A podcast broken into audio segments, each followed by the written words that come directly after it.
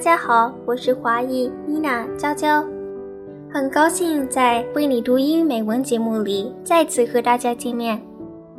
从八岁起第一次做客为你读英语美文节目，到现在已经是第四个年头了。现在我读初中二年级，从小学到中学，我的节目一路走来，感谢听众朋友们一直以来。对我的鼓励和对为你读英语美文节目的钟爱。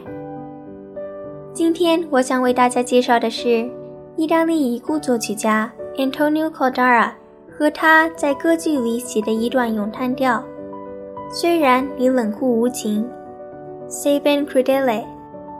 这首曲子被翻译成了多国文字，为世界传唱。这也是我唱的第一首咏叹调。在节目的最后送给大家。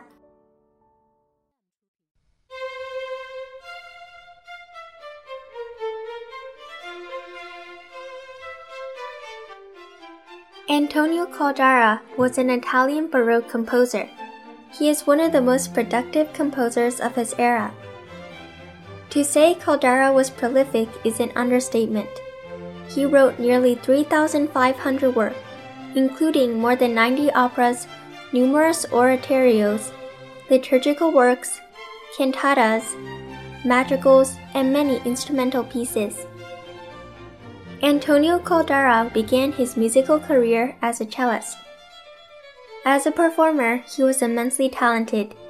He was accomplished as a violin player, cellist, and keyboardist and in his childhood as a choir boy at St. Mark's Cathedral in Venice. He was considered a highly gifted singer. Antonio Caldara was not only one of the most important composers of his generation, but wielded considerable influence over the evolution of Italian vocal music of the early 18th century.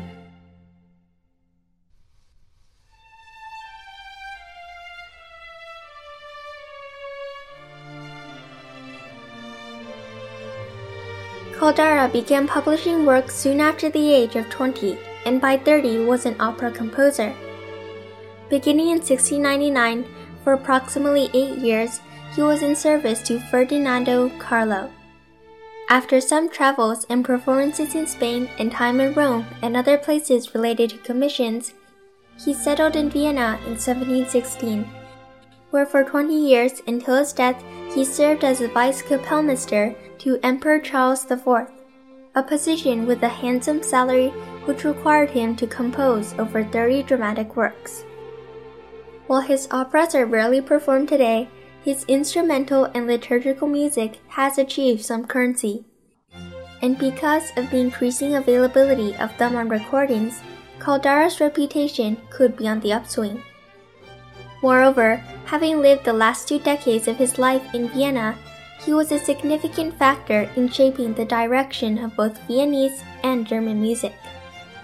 Unfortunately, many of his scores are lost, but there still exists a substantial body of work by which to judge him positively.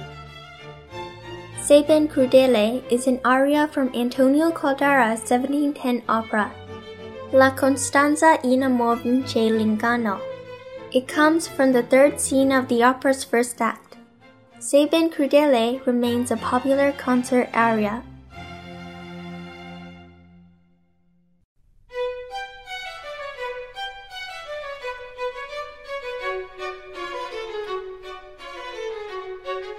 Antonio Caldara 在维也纳居住期间，每年需要创作许多不同规模的戏剧音乐作品，包括歌剧和清唱剧。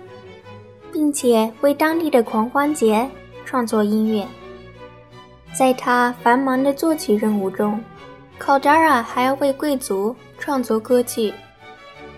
他的诸多创作也使他在维也纳声名卓著。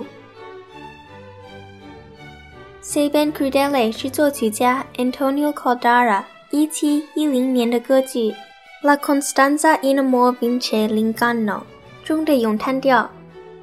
它来自歌剧第一幕中的第三段，直到现在，歌曲《Se ben crudele》依然是音乐会里流行的咏叹调。Petty Zotti 指出，该歌剧的情节 simple and perfectly idyllic, but the graces of the song are lavished throughout with a prodigal hand. s a b a n Crudele 的曲调简单而完美，具有田园风光，但歌曲表达的韵味却无限奢华。在节目的最后，我为大家送上我唱的这首曲子，让我们一起来感受一下这位17世纪意大利 Baroque 作曲家的艺术才华。我是华裔主播妮娜娇娇，感谢收听为你读英语美文节目，我们下期再见。